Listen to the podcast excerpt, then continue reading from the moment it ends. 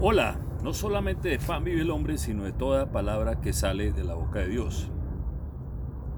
Hoy quiero compartirte que hay emociones, hay sentimientos, hay situaciones que le llegan a uno al alma eh, que no son convenientes eh, darles posada. Es como cuando llega uno a la casa, no tiene la decisión si deja entrar a alguien o no. Y una de ellas se llama la desesperación. Y te lo digo porque pues estamos en un momento donde muchas personas pueden, eh, o, es, ese sentimiento puede llegar a, golpearles a su puerta. Y creo que la, para mí la desesperación es como un pozo profundo, un resbaladizo que no tiene fondo. Y la tendencia siempre va a ser a hundirse más. Para mí eso es dejar entrar ese, ese, ese habitante o ese, o ese sentimiento a la vida de uno. Igual que la tristeza son sentimientos eh, que no es, no es bueno dejarlos entrar a la casa de uno, porque son o sea, no van a tener fondo. Cada día nos vamos a hundir más. Pero cuando uno se está hundiendo más, eh, realmente lo que tiene, la, la, única cosa que tienen que hacer es mirar hacia arriba. Y cuando uno mira hacia arriba, a la luz, así sea un rayo muy tenue, no sé dónde estás tú hoy, eh, es empezar a tener esperanza en esa luz hasta que llegue un momento en que podamos eh, llegar a, salir de ese pozo, a, dar la mano para que Él nos pueda ayudar y sacarnos de ahí. Y creo que eso es lo que tenemos que todos hacer, no dejar entrar estos sentimientos a nuestra vida porque es un pozo sin fondo.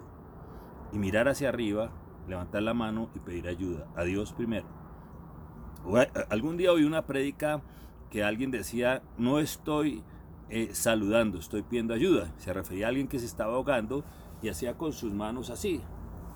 Y la gente pensaba que estaba saludando, pero no estaba saludando, sino pidiendo ayuda. Y, con Dios tienes que hacer lo mismo. Y muchas veces también pedir ayuda a otras personas.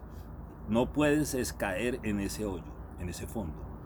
Hoy una, ah, esta semana una historia de un amigo que trabaja en estos servicios Rapid y él quedó sin, sin o sea, eh, por alguna razón le quitaron eh, la posibilidad de trabajar ahí, y él vivía al diario.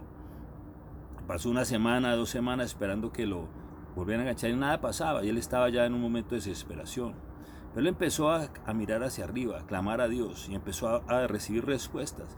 Y de un momento cambió su actitud él empezó a decir, no, estoy, estoy, o sea, está mal la situación grave, pero ya no estoy asustado, estoy tranquilo, Dios me va a ayudar. Y ayer tuvimos la, buena noticia de que le volvieron su licencia para seguir trabajando, porque él vivía al diario. Y entonces, pero lo que me llamó la atención es que este joven eh, en un momento tuvo, un cambio, salió de ese pozo de desesperación y se aferró a Dios, pidió ayuda. Entonces, eh, creo que hoy es un momento importante para que tú decidas a quién vas a dejar entrar en tu mente, en tu corazón. Pero si es la desesperación, si es la tristeza, si es la depresión, eh, no, no es, si ya estás ahí, te invito a que mires hacia arriba, levantes tu mano y empiezas a pedirle ayuda a Dios. Él te responderá. Él nos sacó del lago cenegoso, nos puso en una piedra y nos limpió y nos puso ahora alegría. Que tengas un buen día.